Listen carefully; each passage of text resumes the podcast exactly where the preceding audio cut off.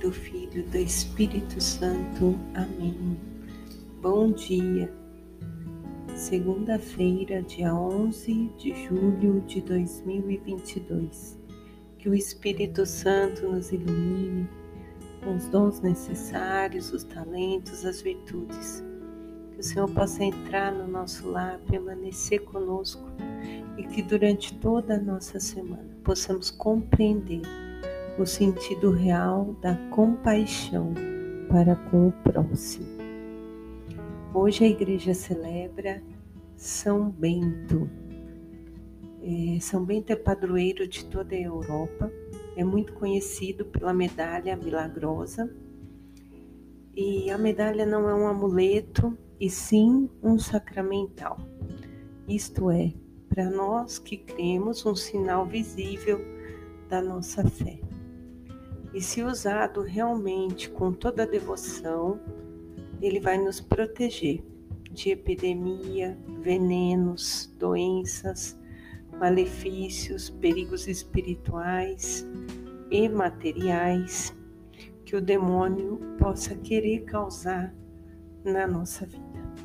Que a cruz sagrada seja minha luz, não seja o dragão meu guia Retira-te, Satanás, e nunca me aconselhe coisa vã. É mal que me oferece, bebe tu mesmo desse veneno. Com esse exorcismo, essa oração forte, nós iniciamos a nossa semana. E hoje o Salmo 50. A quem caminha retamente, farei experimentar a salvação de Deus caminhar retamente, seguir os passos do Senhor. Nós estamos sendo chamados nesse tempo comum a experimentar a misericórdia, a viver o amor e essa semana a compaixão. E o profeta Isaías, no capítulo 1, versículos do 10 ao 17, o profeta nos traz o sentido do amor a Deus. E amando a Deus, amamos ao próximo. O culto a Deus, diz o profeta, é inseparável da justiça social, portanto, da compaixão.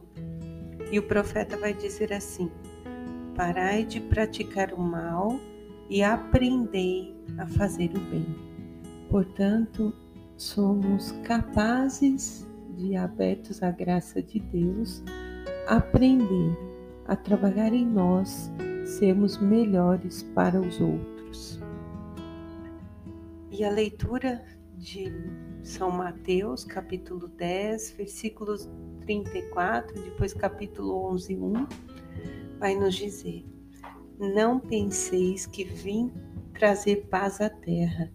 Não vim trazer paz, mas sim a espada. De fato, eu vim por oposição entre pai e filho, entre filha e mãe, nora e sogra, e os inimigos serão os próprios familiares.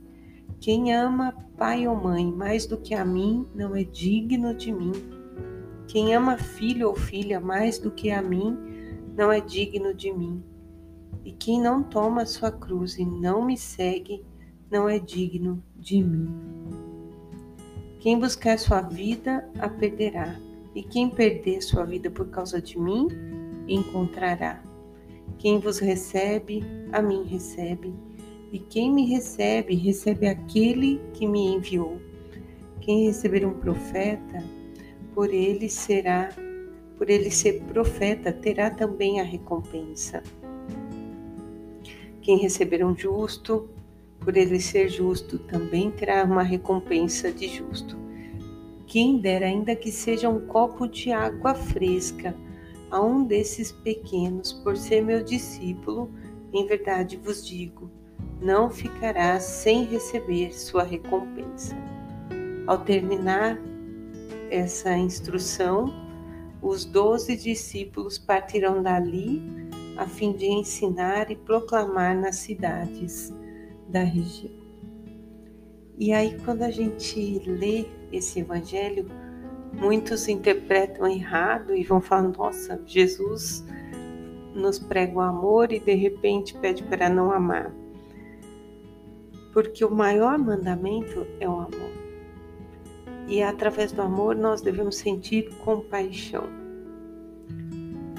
Mas, é, diante desse contexto, nós precisamos compreender a origem dos cristãos para entender realmente essa lógica.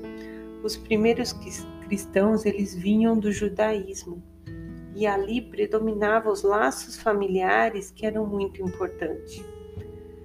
A paz era constituída na família em honrar o pai e a mãe e pela perfeita sintonia entre os membros. E quando um desses membros aderia a Cristo, é, acabava que se tornando um inimigo dos próprios familiares. Então Jesus diz que nós temos que amá-lo acima de tudo. E ainda hoje, nós também, nesse contexto do amor, da compaixão, é, temos que ter essa visão, porque dentro das nossas famílias, muitos não creem, muitos não amam, e nós devemos mantermos firmes ali, é, proferindo a nossa fé, afirmando a nossa fé em Cristo.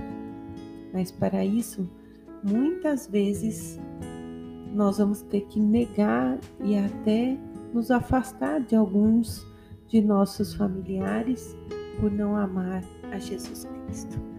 Mas não significa romper, mas assim não deixar de pôr Cristo como centro da nossa vida. Nós não podemos deixar de ir à igreja porque alguém da nossa casa não crê e não quer. Nós devemos respeitar o próximo, mas mostrar a ele que quem nos dirige, quem é o centro da nossa vida é Cristo. Ele está acima e à frente de tudo. Em nome do Pai, do Filho Espírito Santo.